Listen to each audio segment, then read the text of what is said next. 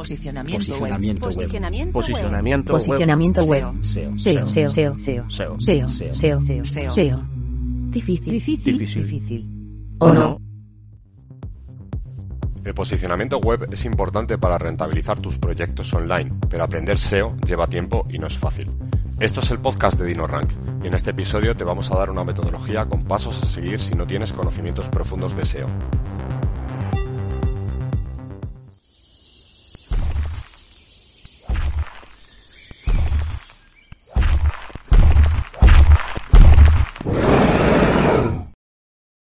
Empezamos un nuevo episodio del podcast de DinoRank y en esta ocasión vamos a atacar un tema eh, interesante para todos aquellos no iniciados en el, en el mundo del posicionamiento web. Eh, toda la gente que tiene páginas web o que quiere crearlas, bien sea porque quieren eh, crear páginas de nicho, bien sea porque tienen una tienda online y quieren posicionarla mejor, bien sea porque tienen una tienda física y quieren crear su versión online, bien sea en definitiva porque quieran crear una página web para eh, rentabilizarla por, por diferentes métodos. Eh, siempre es interesante el uso del posicionamiento web, ¿no? Porque si no aparecemos arriba en Google, eh, bueno, no vamos a tener suficiente tráfico y por tanto, pues no vamos a conseguir ex- explotar todo el potencial de esa, de esa web que ya tenemos o que estamos a punto de crear. Por ello es necesario que nos posicionemos correctamente en Google. Pero el problema es que mucha de esta gente eh, no conoce cómo funciona el, el posicionamiento, no conoce las técnicas, no conoce pasos a dar, eh, no tiene experiencia y en muchos casos eh, no tienen tiempo para, para poder formarse, para poder adquirir ese conocimiento o incluso les puede parecer complejo y les puede, bueno, pues en cierto modo dar una, una cierta pereza avanzar por esa vía, ¿no? Hoy en el podcast de DinoRank lo que vamos a hacer va a ser, eh, bueno, pues aportar una, una especie de metodología básica, eh, hacer un episodio de podcast de SEO para dummies, podríamos decir, por ejemplo, ¿no? Eh, una forma de aplicar SEO muy, muy, muy sencilla, ¿vale? Eh, siguiendo una serie de pasos, básicamente, para, para esa gente que tiene páginas web que, que no eh, han sido eh, analizadas desde un, un punto de vista de posicionamiento o que directamente quieren crear algo y no saben por dónde empezar teniendo en cuenta la parte del posicionamiento. Hay que decir muy claro también que lo que los consejos que vamos a dar hoy, esta especie de metodología que vamos a poner en marcha, eh, siempre va a ser teniendo en cuenta unos parámetros de SEO relativamente básicos, ¿vale? Eh, aquellos que ya estáis mucho más avanzados en el mundo del posicionamiento y que manejáis páginas que ya están posicionadas para, para keywords, en algunos casos importantes, pues seguramente no vais a poder extraer mucho de, este episodio eh, porque necesitaríais más, ¿no? Porque ya podemos decir que cuando llegas a ese punto los elementos habituales, mecánicos, esos pasos ya estructurados eh, se quedan un poco cortos y ya entra también a jugar muy mucho la intuición y la experiencia del, del SEO, ¿no? Del, del consultor, nichero, etcétera, del profesional que está trabajando y que tiene que, que ver un poco pues en la situación en la que está qué pasos son los más apropiados eh, para dar en función precisamente de ese contexto en el que se ubica la URL que quiere posicionar, de la keyword específica. En este caso, bueno, pues ya digo, eh, lo que vamos a definir eh, son una serie de pasos a tener en cuenta por todos aquellos que no están, eh, bueno, pues muy formados, por decirlo de alguna manera, en el mundo del posicionamiento, que no tienen intención de invertir tiempo en, formarse, pero que les interesa muy mucho poder avanzar para mejorar eh, la rentabilidad de sus propias páginas web. Como ya sabéis, para poner en marcha una estrategia SEO suelen hacer falta herramientas porque necesitamos una serie de datos que es difícil conseguir de manera manual y en este caso pues vamos a utilizar DinoRank. Evidentemente siendo el podcast DinoRank no podía ser de otra forma, pero también hay que tener en cuenta que DinoRank es una suite SEO muy muy muy completa que nos permite pues hacer todo lo que necesitamos en nuestra estrategia SEO y por eso es una opción muy interesante. Si tenemos en cuenta además que este episodio pues está dirigido eh, a aquellos que quizás eh, no tienen pues esa formación o no tienen clientes, no tienen una serie de factores que pueden hacer que les interese a lo mejor adquirir herramientas mucho más caras, pues el concepto de que por un lado DinoRank es muy completa y el concepto por otro lado de que DinoRank es muy barata, eh, recordemos que tenéis el plan Starter desde 25 euros al mes, incluyendo ya impuestos, eh, pues bueno, creo que, que puede ser una combinación muy interesante, ¿no? Para aplicar la metodología que vamos a, abordar en este podcast, eh, junto con, con, una herramienta muy completa y muy barata, con una relación calidad-precio brutal, como ya, como ya sabéis. Bueno, vamos a empezar. Cuando vamos a poner en marcha una página web nueva, por ejemplo, lo primero que tenemos que saber es eh, para qué keywords las que la queremos posicionar. Si simplemente nos dedicamos a preparar la página y preparar contenido, pero no está orientado a, ninguna keyword que busque la gente, pues nos podemos quedar solos en, un desierto, básicamente, porque nadie busca lo que tenemos y por tanto no nos llega tráfico. Tenemos que intentar salir posicionados para keywords relevantes para keywords que tengan búsquedas para que esa gente que busca esas keywords pues nos pueda encontrar ¿no? Eh, y cómo vamos a encontrar cuáles son esas keywords teniendo en cuenta la temática de la que queremos tratar en, nuestra página web pues en el caso de VinoRank utilizaremos el módulo de, Keyword Research para buscarlas antes de entrar en, en materia con este módulo Vamos a empezar por comentar cuáles son los tipos de keywords que podemos encontrar. Teniendo en cuenta el tamaño de la keyword, hablaremos de short tail y de long tail en función de, del número de palabras que la compongan. Generalmente, cuando tenemos una keyword que es corta en, en longitud, que suele estar formada por una, dos palabras, en alguna ocasión 3, aunque no es lo más habitual, pero dependiendo de los conectores eh, sintácticos que, pueda haber, eh, pues artículos, eh, pronombres, etcétera, pues a lo mejor sí se pueden dar esas tres palabras. Y teniendo esa combinación de keyword corta con un alto volumen de búsquedas, estaremos hablando de una short tail. Cuando, sin embargo, esa keyword crece y crece y crece y se van añadiendo muchas más palabras, eh, nos encontramos con una long tail y generalmente el volumen de búsquedas eh, suele ser menor. Por ejemplo, una short tail podría ser teléfonos móviles. ¿Vale? Es una keyword muy corta, pero eh, que mucha, mucha, mucha gente va a buscar teléfonos móviles. Tendría un índice, un, un volumen de búsquedas muy alto. Y a su vez, seguramente también sea una keyword muy competida. En esto entraremos más tarde. Eh, sin embargo, eh, podemos encontrar a lo mejor derivadas long tails de esa misma short tail, eh, que sean, por ejemplo, teléfonos móviles, Android, baratos en España. ¿Vale? Teléfonos móviles Android baratos en España. Es una long tail bastante amplia y seguramente que por todo ese filtrado que se va generando eh, con la propia eh, long tail ya no son solamente teléfonos móviles, tienen que ser de tipo Android, tienen que ser baratos y tienen que estar en España. Pues será mucha, mucha menos gente quien busque esa, esa long tail, ¿no? Alguno estará diciendo, bueno, pero si la busca menos gente no me interesa. Depende, porque la competencia va a bajar al buscarla menos gente, la cantidad de páginas que se posicionan para esa long tail suele ser menor y por tanto, pues las long tails suelen ser bastante interesantes sobre todo para empezar a posicionar y para empezar a, a conseguir nuestras primeras visitas en un momento en el que nuestra página es nueva y no tiene reputación. Si atendemos a la intención de búsqueda, es decir, ¿qué es lo que el usuario pretende buscar cuando utiliza esa keyword? Encontraríamos keywords eh, fundamentalmente de dos tipos, básicamente. Por un lado transaccionales y por otro lado informativas. Las keywords transaccionales, como dice el propio nombre, son aquellas con las que el usuario pretende efectuar una transacción como tal, que habitualmente suele ser una compra, ¿no? También en otras situaciones, pues a lo mejor puede ser algún tipo de conversión, eh, pues no sé, apuntarse a alguna lista de correo o algo de ese tipo. Pero lo, lo más habitual es que suele ser una compra. Son keywords que habitualmente suelen estar copadas por e-commerce y webs de nicho que están enfocadas a afiliación, básicamente. Todo lo que sea generalmente venta de productos, ya sea que lo vendamos nosotros mismos o que lo venda un tercero y luego nos, nos vaya a pagar comisión. Es, por otro lado, también estarían las keywords informativas, es decir, no buscamos una transacción, no buscamos efectuar una acción, sino que lo que buscamos es información, información sobre una determinada temática. Eh, en este caso, pues a lo mejor sí ya sí se pueden enfocar más las propias webs de nicho, eh, más puras, por decirlo de alguna manera, no ya de afiliación, sino que generalmente, pues bueno, aportan esa información para luego monetizar con publicidad, habitualmente con, con AdSense. Eh, esto es muy, es muy importante porque tenemos que tener en cuenta que si nosotros tenemos una web que sea transaccional, por ejemplo un e-commerce, y queremos posicionar para una determinada keyword y resulta que esa keyword es informativa, difícilmente vamos a conseguir posicionar porque Google va a detectar que la inmensa mayoría de los usuarios que lo buscan eh, lo que quieren es precisamente una keyword informativa, no una keyword transaccional. Esto se detecta en base un poco al comportamiento del usuario. Ahora un poco después entraremos a comentar esta parte. Entonces, tenemos que tener muy, muy en cuenta la intención de búsqueda.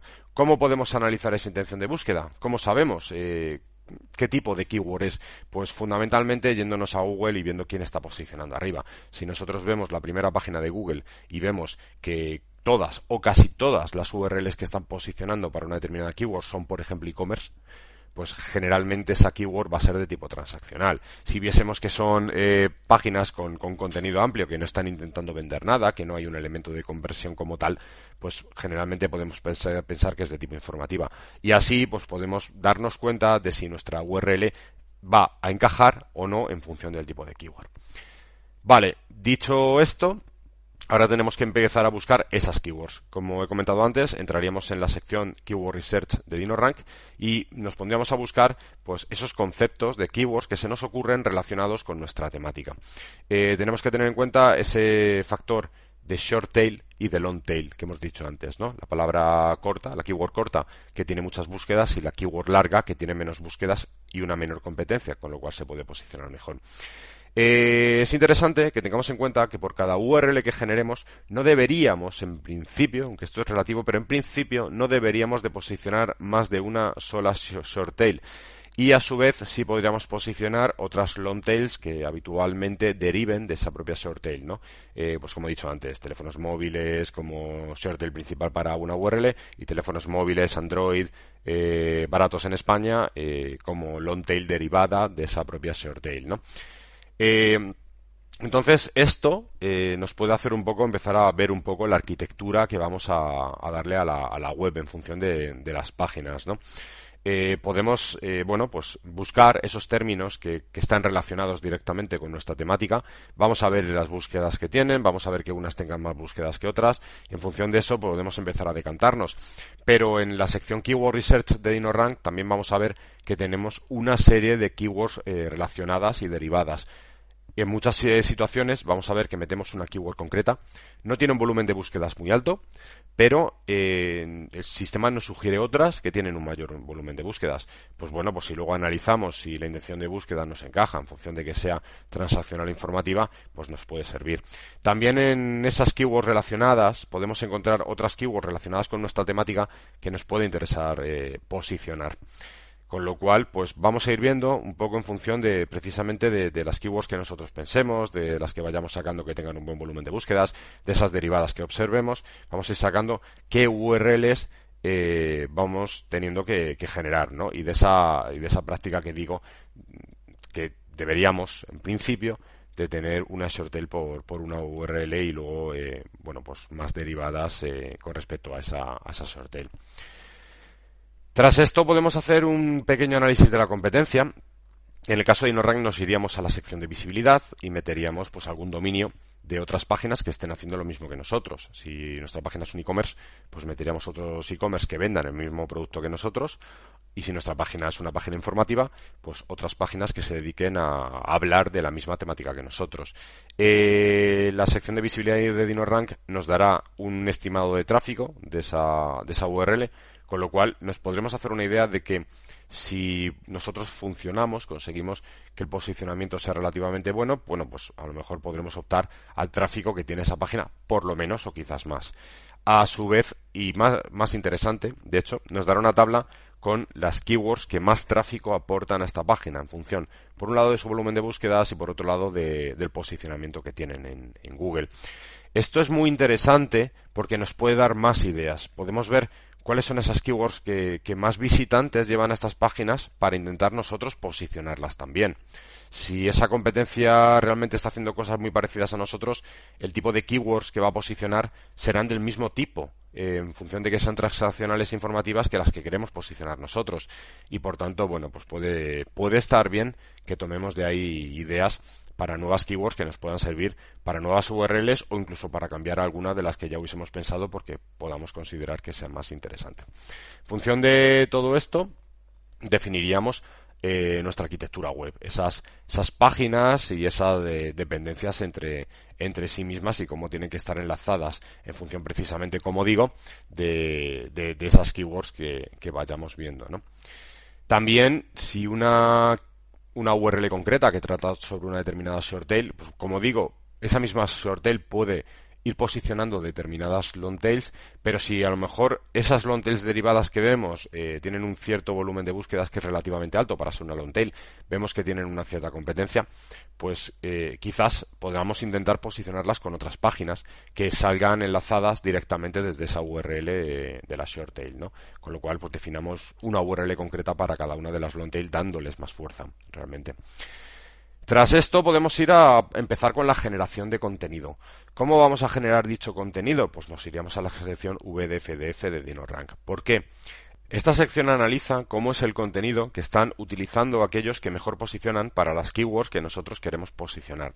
Hace un análisis entre los 10 primeros y según esto nos define cómo tiene que ser ese contenido. Nos indica el tamaño que tiene que tener, nos indica la media de contenido y el, máximo, por tanto entre, nos da unas cotas entre las cuales tenemos que escribir eh, y a su vez nos indica eh, keywords semánticamente relacionadas con la keyword que estamos posicionando. ¿Por qué? Porque si nosotros hablamos de un determinado tema, lo lógico es que utilicemos, pues bueno, pues una serie de sinónimos, una serie de, de frases relacionadas que tengan que ver con esa keyword que queremos posicionar, que doten de contexto y que hagan que los buscadores sepan que nos estamos refiriendo a un tema en concreto y que precisamente ese contexto y ese entendimiento por parte del buscador facilite nuestro posicionamiento. Por tanto, vamos a la sección VDFDF, vamos a meter la keyword que queremos posicionar y el sistema nos dirá cómo es el contenido que tenemos que generar. A partir de ahí podremos empezar a escribir. Respecto a la parte de la intención de búsqueda que os comentaba y el tema del tipo de, keyword, en la sección VDFDF, en la segunda parte de la sección, según bajamos un poco, podremos encontrar todos los encabezados de esas URLs que están mejor posicionadas. Si echamos un vistazo rápido a esos encabezados, podemos ver un poco de qué están hablando y más o menos cómo están tratando la, temática esas URLs que están mejor posicionadas y nos podemos hacer una idea muy muy rápida con un solo vistazo de si nosotros vamos a generar un contenido eh, más o menos similar o si nuestro contenido va a ser muy diferente y por tanto no va a cumplir correctamente con la intención de búsqueda, con eso que el usuario quiere obtener cuando busca esa keyword y por tanto a lo mejor no valga la pena usar esa keyword y podamos utilizar otra. Una vez que ya hemos avanzado con la generación de contenido y estamos avanzando con nuestra página, podemos empezar a tener en cuenta el factor del enlazado, cómo se enlazan nuestras URLs, cómo se tienen en cuenta, pues bueno, eh, la navegación para ir de, una página a otra consumiendo contenido, ¿no? Cómo se puede mover el usuario por nuestra página. Para ello, podemos tener en cuenta el factor del PageRank interno, eh, siempre valorando el concepto de que PageRank es un, un indicador eh, que tiene Google para medir cuál es la fuerza de una determinada URL. No vamos a entrar en definir exactamente cómo se mide el PageRank, pero no lo vamos a hacer básicamente porque esto tiene que tener un nivel que no sea muy, muy alto porque está orientado a, gente que no busque precisamente una formación SEO, que no, que no tenga ya una formación previa, por decirlo de alguna manera. Pero nos quedaremos con el concepto simplemente de que ese, esa fuerza que mide Google que tiene para cada URL depende eh, de los enlaces entrantes, depende de otros enlaces que le estén llegando, ¿no? Entonces, eh, DinoRank rastrea toda esa web que ya hemos creado, ¿vale? Esa arquitectura que hemos definido con ese contenido que hemos, que hemos generado para, para posicionar esas keywords. Eh, va a rastrear todas esas URLs y en función de cómo están interconectadas las páginas, en función de cómo llegan eh, un número de enlaces de unas URLs a otras, va a definir eh, pues un PageRank, un, un, valor para ese PageRank interno en base a cómo funciona lo definido por Google. ¿Qué significa esto?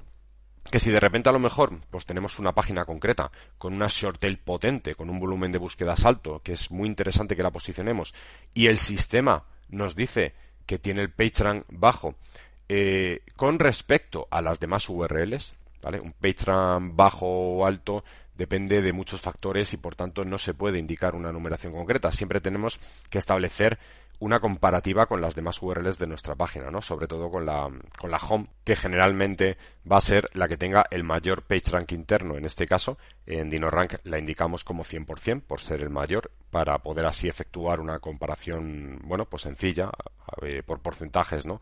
Las demás URLs las medimos en función del porcentaje de PageRank en comparación con la home. Y por tanto, pues esa comparativa de repente nos va a, mostrar si, pues bueno, pues deberíamos de mejorar ese PageRank, ¿no? Si nosotros tenemos una URL que es muy, muy, muy importante para nosotros y tiene un 20% con respecto al PageRank de la home, pues es conveniente que la mejoremos. ¿Cómo la vamos a mejorar? eh, buscando URLs desde las que no la estemos enlazando y, enlazándola, mandándole más enlaces para que esa fuerza aumente. Eh, otro factor que tenemos que tener, ahora que hemos dicho lo de mandarle más URLs, es la similaridad temática es muy interesante que aquellas URLs que enlacen a otras URLs tengan una temática relativamente similar.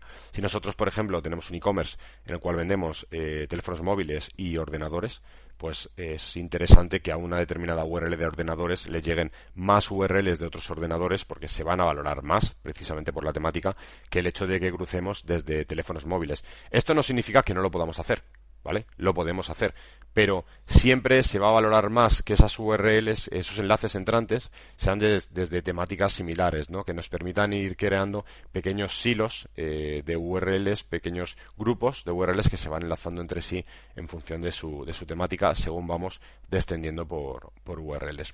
Tenemos que tener en cuenta la profundidad de clic, es decir, la cantidad de clics que el usuario tiene que hacer desde que entra por la home hasta que llega a una determinada URL, porque a mayor profundidad de clic, a mayor cantidad de clics haya que hacer, menos valor le va a dar Google, menos rastreable va a ser, menos veces se la va a encontrar cada vez que entre, porque tiene Google tiene el tiempo limitado, ¿vale? Google tiene una cosa que se llama el crawl budget, que es el tiempo de rastreo, el eh, presupuesto de rastreo, y una vez que se termina, no sigue rastreando aunque no haya terminado de rastrear eh, tu página. Por tanto, es interesante que aquellas URLs que sean muy, muy, muy relevantes para nosotros estén eh, bastante arriba, a ser posibles, pues enlazadas desde la home, lo que sería una profundidad de clic 1, ¿no? Y que eh, a una profundidad de clic alta solamente estén URLs que puedan ser interesantes por un tema de por, temas legales como por ejemplo la política de privacidad por temas de usabilidad para el usuario pero que bueno que para el posicionamiento a lo mejor eh, no sean excesivamente eh, interesantes. También tenemos que tener en cuenta el concepto del reasonable surfer que es una patente que sacó Google hace ya bastantes años y que básicamente lo que viene a decir es que esas, esos enlaces que comentábamos antes de una URL a otra que envían fuerza entre sí, pues si los, los enlaces que ponemos para mandar esa fuerza son más visibles, más llamativos, van a mandar más fuerza, porque se entiende que están incitando más al usuario a hacer clic. Por ello, cuando queramos poner un enlace de una URL a otra para que le transmita fuerza y queramos que ese enlace sea potente, es interesante que lo pongamos eh, en medio de un contenido, en medio de un texto bien resaltado, en negrita, subrayado, que se vea, ¿no? tampoco sin estridencias exageradas, porque al usuario le podemos molestar cuando esté leyendo, pero sí que sea bastante llamativo, ¿no? Siempre va a contar más un enlace de este tipo que un enlace que esté, por ejemplo, pues en el footer de la web, que casi casi no se ve. Tras esto pasaríamos a comentar eh, sobre la parte de link building, los enlaces externos. Ese concepto de PageRank del que hablamos se aplica no solamente a enlaces internos, que es lo que nosotros podemos medir de forma directa con DinoRank, sino también a enlaces externos.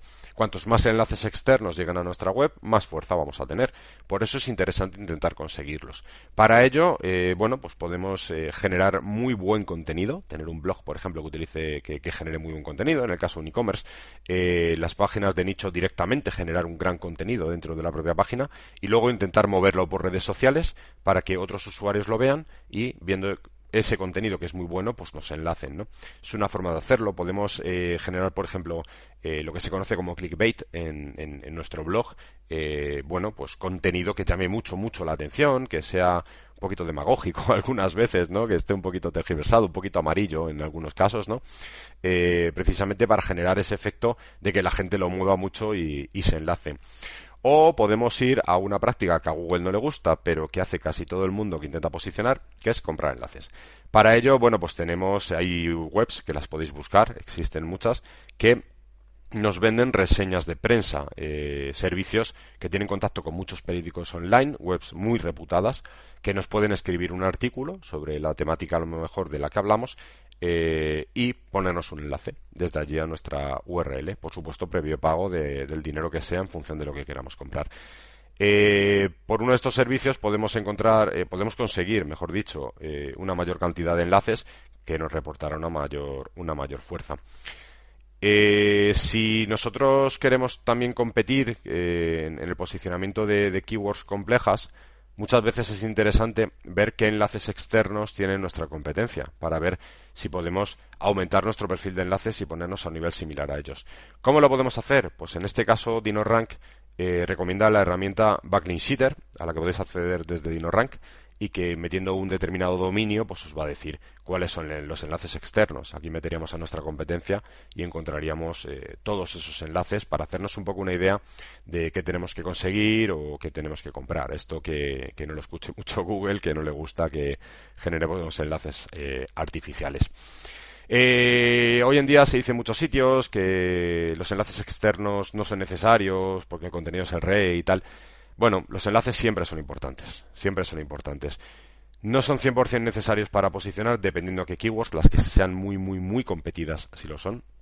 Pero independientemente de que no sean 100% necesarios, siempre son convenientes. Siempre es conveniente ir generando poco a poco un perfil de enlazado externo que permita que nos entre fuerza desde, desde otras webs. Tras ir generando nuestro perfil de enlazado externo, eh, debemos de, de medir esos enlaces que tenemos. ¿Por qué? Porque nosotros, por ejemplo, no podemos generar solamente enlaces de altísima autoridad, por lo que he dicho antes, comprar enlaces en periódicos que sean todos de perfil do follow, es decir, que, eh, indiquen a Google que esos enlaces se tienen que seguir y que, y que todos pues tengan mucha potencia. Eh, va a generar un perfil de enlaces raro que generalmente pues Google va a reportar a uno de sus, de sus revisores eh, y es mediante revisión manual van a ver que ese perfil es artificial y nos pueden penalizar porque Google, insisto, no quiere generación de enlaces artificiales. Tenemos que ir generando un enlace, un perfil de enlaces que sea lo más natural posible, es decir, que tengamos enlaces do follow, enlaces no follow, enlaces eh, de dominio que nos apunten directamente por nuestra marca, por ejemplo, por nuestro nombre de dominio, enlaces de URL que vayan a una a una página concreta y como anchor text, es decir, ese texto en el que se hace clic, ¿vale? Cuando el usuario llega y hace clic, pues ese texto eh, indique la URL concreta. Enlaces de keyword, esa keyword que queremos posicionar, pues si la ponemos en el anchor text, en ese texto que se hace clic, va a contar también para, para Google en esa URL, por tanto es bueno ponerla, pero si lo ponemos siempre en enlaces externos, también va a ser raro, ¿no? Entonces tenemos que tener una cierta distribución. ¿Cómo podemos saber que tenemos esa cierta distribución? Pues utilizando la sección de gestión de enlazado externo de, de, DinoRank, porque ahí vamos a meter los enlaces externos que vamos consiguiendo y el sistema nos va a ir dando estadísticas para que sepamos cuál es la proporción que vamos teniendo en función del tipo de, enlazado, ¿no? en función de, todos los enlaces que tenemos. Si de repente vemos que los enlaces do follow están adquiriendo un porcentaje muy alto, pues debemos de empezar a generar también enlaces no follow para, intentar equilibrar un poco. ¿no? A su vez, la parte de enlazado externo, de gestión del enlazado externo de DinoRank, va a ir haciendo una monitorización de los enlaces externos que tenemos. Y si en algún momento detecta que no es capaz de localizar ese enlace externo que le hemos dicho que estaba ahí, nos lo va a reportar para que nosotros pues hablemos con la web que nos había puesto el enlace eh, y, y, les indiquemos, les preguntemos qué es lo que ocurre y que bueno que nos vuelvan a colocar el enlace en caso de que por ejemplo nos lo hayan quitado por, por error. Una vez que ya tenemos todo esto, podemos decir que nuestra web ya está construida, está lista para, para, posicionar y para avanzar. A partir de aquí, ¿qué es lo que hacemos? Control. ¿Cómo controlamos ese posicionamiento? Pues con una herramienta de tracking de posiciones, en este caso el tracking de posiciones de DinoRank. El tracking de posiciones lo que hace es eh, que nosotros introducimos esas keywords para las que queremos posicionar y todos los días el sistema analiza Google y mira si estamos eh, en posiciones para esas keywords precisamente desde la posición 0 hasta la posición 100 y nos indica en qué posición estamos. También va almacenando el histórico de posicionamiento, pudiendo mostrarnos una gráfica en la cual vamos pudiendo ver la evolución, ¿no? Podemos ir viendo cómo vamos mejorando eh, nuestro posicionamiento en función de que todos estos pasos pues hayan hecho eh, lo mejor posible. Podemos eh, anotar cosas en esa gráfica. Si nosotros en un punto de la gráfica hacemos clic, se nos va a abrir una ventanita para que podamos meter anotaciones. ¿Para qué sirve esto? Si hemos hecho determinados cambios en el contenido de una, de URL, si le hemos metido más enlaces, hemos hecho algo, podemos anotarlo y sabremos que en ese punto hemos hecho algo. Si luego eh, la gráfica se mueve hacia arriba o hacia abajo, pues bueno, podemos concluir que igual tiene algo que ver, ¿no? En este caso, el tracking de posiciones de DinoRank nos permitirá, como digo, llevar un control concreto sobre nuestra página web. Si en algún momento nuestras posiciones caen, pues posiblemente es que a lo mejor Google ha dejado de tener en cuenta algún factor que antes valoraba y tenemos que, bueno, pues que reaccionar cambiando eh, nuestro contenido, haciendo algún movimiento que nos permita eh, volver a subir, ¿no? Aquí podemos ver un poco, pues bueno, cómo nuestras acciones SEO están evolucionando. Es tener un tracker de posiciones eh, es una de las principales acciones que solemos tener que, abordar a la hora de llevar a cabo nuestra estrategia SEO, porque si no podemos medir, no podemos reaccionar y no podemos saber qué es lo que estamos ocurriendo. Eh, a partir de este momento eh, entraríamos en una fase un poco más de iteración, en la cual analizaríamos con el tracking y nos dedicaríamos constantemente o por lo menos el tiempo que podamos dedicarle a esta parte de posicionamiento, a mejorar nuestro contenido en base a, a esas URLs que nos esté costando un poquito más posicionar, a conseguir más enlaces externos, precisamente distribuidos en función de lo que queramos posicionar, a mejorar ese enlazado interno para aumentar esa, fuerza, ese PageRank interno en esas URLs que nos cuesta un poquito más y que queremos subir un poquito más. Eh, también podemos medir otros dos factores. Por un lado tendríamos las canibalizaciones que podemos encontrar en la, propia sección de tracking de posiciones, si el, si el sistema las localiza, o en la propia sección de canibalizaciones de DinoRank, y que, eh, bueno, paso a comentarlo porque se entiende que la mayor parte de los que estéis escuchando esto no tenéis un conocimiento de ese muy profundo. Una canibalización es cuando para una sola keyword eh, aparece más de una URL posicionada en nuestro sitio web. Y algunos pensaréis, bueno, pues genial, ¿no? Más URLs que, aparecen, más espacio que ocupo y, más visibilidad que tengo en la SERP eh, respecto eh, para el usuario, ¿no? No, no es bueno, porque generalmente cuando Google pone más de una URL es porque no termina de tener 100% claro qué URL resuelve mejor la intención de búsqueda para esa keyword. Y si no termina de tenerlo 100% claro, no termina de subirlas todo lo que podría. Cuando nosotros resolvemos la canibalización, cuando dejan de estar esas dos o más URLs posicionadas para esa keyword y pasa a estar solamente una, generalmente el efecto es que esa keyword sube más arriba y tenemos una mayor visibilidad, un mejor posicionamiento y por tanto conseguimos más clics.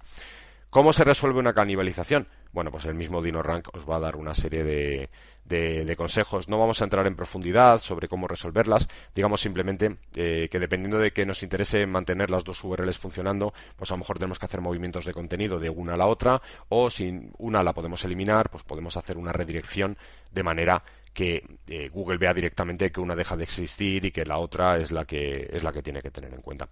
Ya digo que DinoRank en la sección de canibalizaciones nos va a dar una serie de, consejos en función de la situación, en función de cómo vea, eh, bueno, pues que está distribuida nuestra página web por el rastreo, en función del tráfico que vea que tiene una URL que tiene otra, porque ya nos habremos sincronizado con nuestras cuentas de Search Console en, en Google y nuestras cuentas de Google Analytics.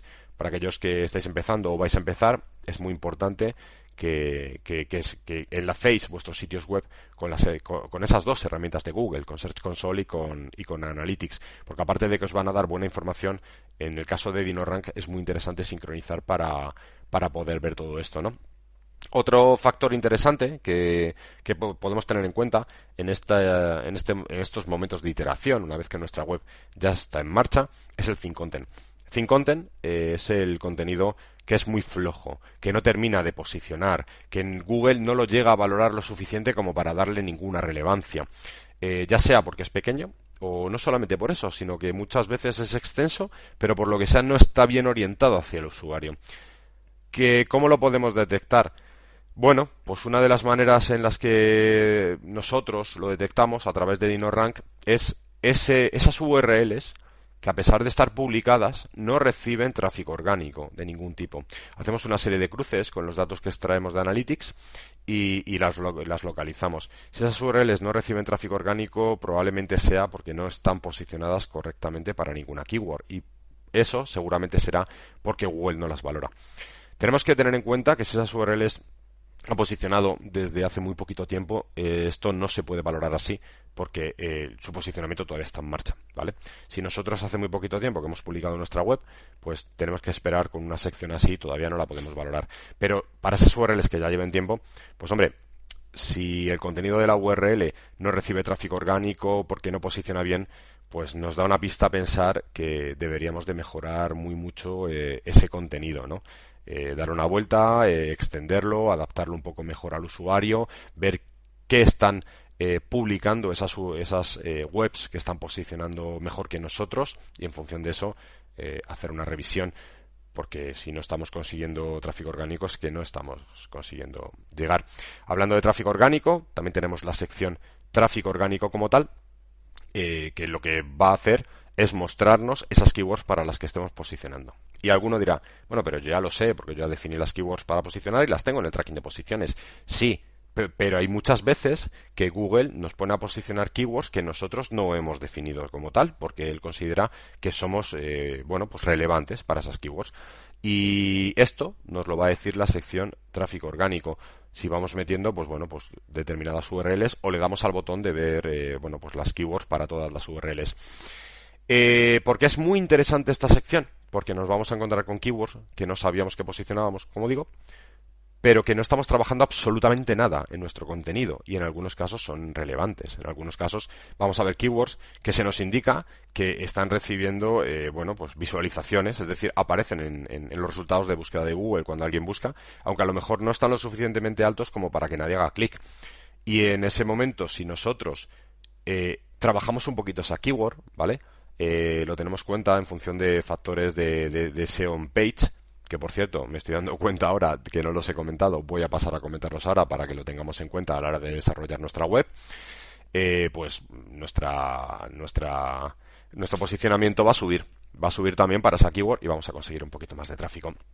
Como he dicho, eh, no he tenido en cuenta una serie de factores básicos de, de SEO page que debemos de valorar a la hora de generar nuestras URLs. Eh, hay una serie de tags de, elementos de HTML eh, para los que seáis un poco, bueno, que sepáis un poco menos del tema, pues bueno, quedaros simplemente con el concepto, no hace falta que, que lo entendáis todo al dedillo, salvo algunas cosas que os voy a decir. Eh, hay algunos tags, elementos de HTML que son muy relevantes para Google, porque indican de una forma muy clara cuál es la temática de la URL y cuáles son las keywords más importantes. Los principales tags podemos tener en cuenta que son el título de la página, ¿vale? El, title como tal en, código, aunque si utilizamos un CMS, un gestor de contenidos, pues por ejemplo WordPress, eh, nos vendrá definido a la hora de generar el contenido simplemente como título. El título es un elemento muy, muy, muy relevante, muy importante.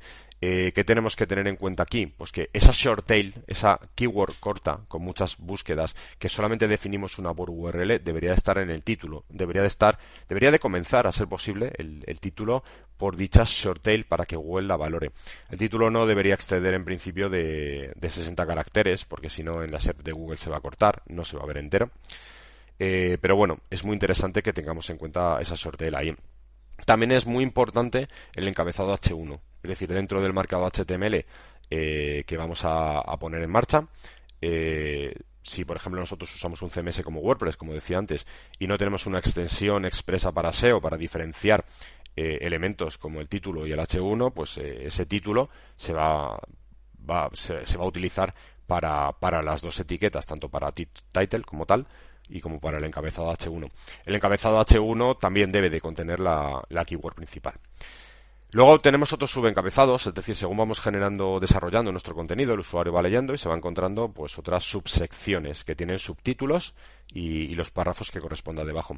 En esas subsecciones es cuando podemos aprovechar, en esos títulos de esas subsecciones, eh, podemos aprovechar a poner esas long tail derivadas, ¿no? Pues como decía antes, si en si en el, título de la, URL y el encabezado H1 son teléfonos móviles, pues teléfonos móviles baratos Android España eh, estaría eh, ubicado en alguno de los subencabezados. Los subencabezados son jerárquicos. Tenemos eh, subencabezado H2, H3, H4, H5 y H6. Entonces, bueno, deberíamos de estructurar jerárquicamente nuestro contenido según vayamos descendiendo de temática y siendo un poquito más precisos. Pues, por ejemplo, primero hablamos de teléfonos móviles. Luego en nuestro texto eh, pasamos a hablar por un lado de teléfonos móviles Android y de teléfonos móviles eh, iOS por otro lado. Eh, de los teléfonos móviles Android empezamos a hablar de teléfonos móviles eh, caros y, baratos. En los teléfonos móviles Android baratos hablamos de teléfonos móviles en España, ¿no? Pues iríamos bajando elementos jerárquicos y podríamos ir utilizando esos subencabezados, ya digo, H2, H3, H4, H5 y H6, según vamos descendiendo partes, para ir ubicando en esos subencabezados esas, esas long tails derivadas, ¿no? Ni que decir tiene que todas estas keywords las tenemos que utilizar en el contenido. Por eso digo que si en la sección tráfico orgánico de DinoRank encontramos una determinada keyword que no estábamos trabajando absolutamente nada, eh, es muy interesante que de repente, pues bueno, pues eh, empecemos a meterla en el contenido, empecemos a meterla en algún subencabezado. Incluso si, si de repente nos damos cuenta que es una short tail súper relevante que no hemos valorado, pues a lo mejor también podemos valorarla, eh, meterla en, etiquetas muy potentes como son el title y el, H1.